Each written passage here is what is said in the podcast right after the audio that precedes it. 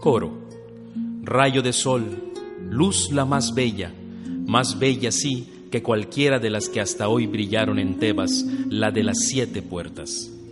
Ya has aparecido, párpado de la dorada mañana que te mueves por sobre la corriente de Dirce. Con rápida brida has hecho correr ante ti, fugitivo, al hombre venido de Argos, de blanco escudo, con su arnés completo, Polinices, que se levantó contra nuestra patria, llevado por dudosas querellas con agudísimo estruendo, como águila que se cierne sobre su víctima, como por ala de blanca nieve cubierto por multitud de armas y cascos de crines de caballos.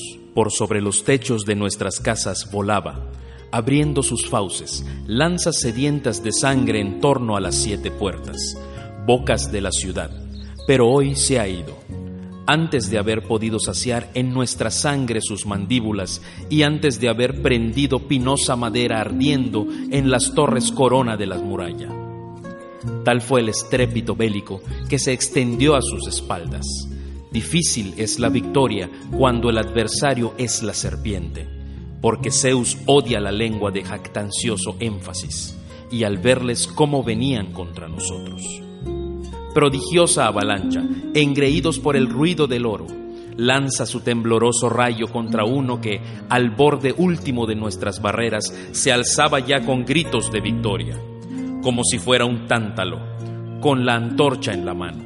Fue a dar al duro suelo, él que como un vacante en furiosa acometida, entonces soplaba contra Tebas, vientos de enemigo arrebato. Resultaron de otro modo las cosas rudos golpes distribuyó, uno para cada uno, entre los demás caudillos. Ares, empeñado propicio Dios. Siete caudillos, cabe las siete puertas apostados, iguales contra iguales. Dejaron a Zeus, juez de la victoria, tributo broncíneo totalmente menos los dos míseros que nacidos de un mismo padre y una misma madre, levantaron el uno contra el otro sus lanzas, armas de principales paladines, y ambos lograron su parte en una muerte común. Y pues, exaltadora de nombres, la victoria ha llegado a Tebas, rica en carros, devolviendo a la ciudad la alegría, conviene dejar en el olvido las lides de hasta ahora, organizar nocturnas rondas que recorran los templos de los dioses todos. Y Baco, las danzas en cuyo honor conmueven la tierra de Tebas, que él nos guíe. Sale del palacio con séquito Creonte. Corifeo. Pero he aquí al rey de esta tierra, Creonte, hijo de Meneceo, que se acerca nuevo caudillo por las nuevas circunstancias reclamado. ¿Qué proyecto debatiendo nos habrá congregado a esta asamblea de ancianos, que aquí en común hemos acudido a su llamada? Creonte. Ancianos, el timón de la ciudad que los dioses bajo tremenda tempestad habían conmovido, hoy de nuevo enderezan rumbo cierto. Si yo, por mis emisarios os he mandado aviso a vosotros entre todos los ciudadanos de venir aquí, ha sido porque conozco bien vuestro respeto ininterrumpido al gobierno de Layo. Y también, igualmente, mientras regía Edipo la ciudad, porque sé que cuando él murió, vuestros sentimientos de lealtad os hizo permanecer al lado de sus hijos y pues ellos en un solo día, víctimas de un doble, común destino, se han dado muerte. Mancha de fratricidio que a la vez causaron y sufrieron. Yo, pues, en razón de mi parentesco familiar con los caídos, todo el poder la realeza asuma.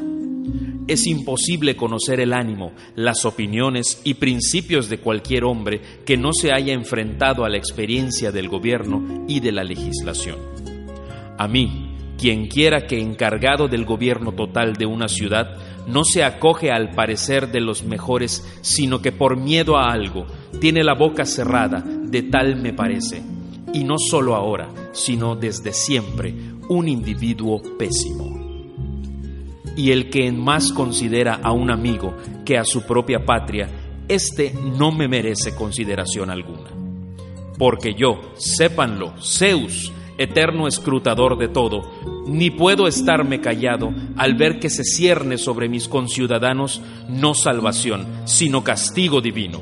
Ni podría considerar amigo mío a un enemigo de esta tierra, y esto porque estoy convencido de que en esta nave está la salvación, y en ella, si va por buen camino, podemos hacer amigos. Estas son las normas con que me propongo hacer la grandeza de Tebas y hermanas de ellas las órdenes que hoy he mandado pregonar a los ciudadanos sobre los hijos de Edipo. A Eteocles, que luchando en favor de la ciudad por ella ha sucumbido totalmente el primero en el manejo de la lanza, que se le entierre en una tumba y que se le propicie con cuantos sacrificios se dirigen a los más ilustres muertos, bajo tierra, pero a su hermano, Apolinices, digo, que, exiliado a su vuelta, quiso por el fuego arrasar de arriba abajo la tierra patria y los dioses de la raza, que quiso gustar la sangre de algunos de sus parientes y esclavizar a otros. A este, heraldos he mandado que anuncien que en esta ciudad no se le honra, ni con tumba ni con lágrimas, dejarle insepulto, presa expuesta al azar de las aves y los perros miserable despojo para los que lo vean. Tal es mi decisión. Lo que es por mí, nunca tendrán los criminales el honor que corresponde a los ciudadanos justos. No, por mi parte, tendrá honores quien quiera que cumpla con el Estado, tanto en muerte como en vida. Corifeo, hijo de Meneceo, obrar así con el amigo y con el enemigo de la ciudad, este es tu gusto. Y sí, Puedes hacer uso de la ley como quieras, sobre los muertos y sobre los que vivimos todavía. Creonte.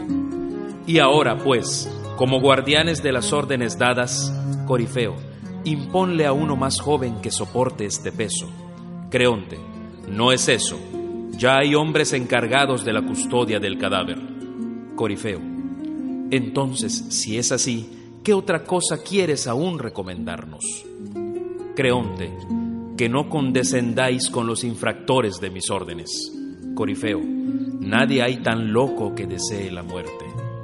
Creonte, pues esa justamente es la paga, que muchos hombres se han perdido por afán de lucro. Del monte viene un soldado, uno de los guardianes del cadáver de Polinices. Sorprende a Creonte cuando estaba subiendo ya las escaleras del palacio se detiene al advertir su llegada. Guardián, Señor, no te diré que vengo con tanta prisa que me falta ya el aliento, ni que he movido ligero mis pies. No, que muchas veces me han detenido mis reflexiones y he dado la vuelta en mi camino, con intención de volverme. Muchas veces mi alma me decía en su lenguaje, Infeliz, ¿cómo vas a donde en llegando serás castigado? ¿Otra vez te detienes, osado? Cuando lo sepa por otro creonte, ¿piensas que no vas a sufrir un buen castigo? Con tanto darle vueltas, iba acabando mi camino con pesada lentitud. Y así no hay camino, ni que sea breve, que no resulte largo. Al fin venció en mí la decisión de venir hasta ti, y aquí estoy, que aunque nada podré explicarte, hablaré al menos, y el caso es que he venido asido a una esperanza, que no puede pasarme nada que no sea mi destino. Creonte. Pero veamos, ¿qué razón hay para que estés así, desanimado?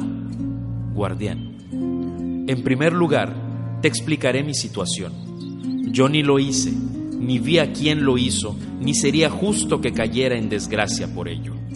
Creonte, buen ciudadano pones en enristar tus palabras atento a no ir directo al asunto. Evidentemente vas a hacernos saber algo nuevo. Guardián, es que las malas noticias suelen hacer que uno se retarde. Creonte, habla de una vez, acaba y luego vete. Guardián, ya hablo pues. Vino alguien que enterró al muerto hace poco, echó sobre su cuerpo árido polvo y cumplió los ritos necesarios. Creonte, ¿Qué dices? ¿Qué hombre pudo haber tan osado? Guardián. No sé, sino que allí no había señal que delatara ni golpe de pico ni surco de asada. Estaba el suelo intacto, duro y seco, y no había roderas de carro. Fue aquello obra de obrero que no deja señal. Cuando nos lo mostró el centinela del primer turno de la mañana, todos tuvimos una desagradable sorpresa. El cadáver había desaparecido, no enterrado, no, pero con una leve capa de polvo encima, obra como de alguien que quisiera evitar una ofensa a los dioses. Tampoco se veía señal alguna de fiera ni de perro que se hubiera acercado al cadáver, y menos que lo hubiera desgarrado. Entre nosotros hervían sospechas infamantes, de unos a otros. Un guardián acusaba a otro guardián y la cosa podía haber acabado a golpes de no aparecer quien lo impidiera.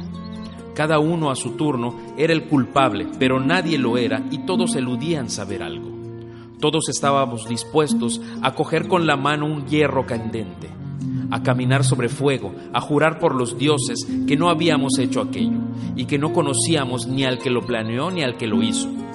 Por fin, visto que, de tanta inquisición, nada sacábamos, habló uno de nosotros y a todos de terror nos hizo fijar los ojos en el suelo.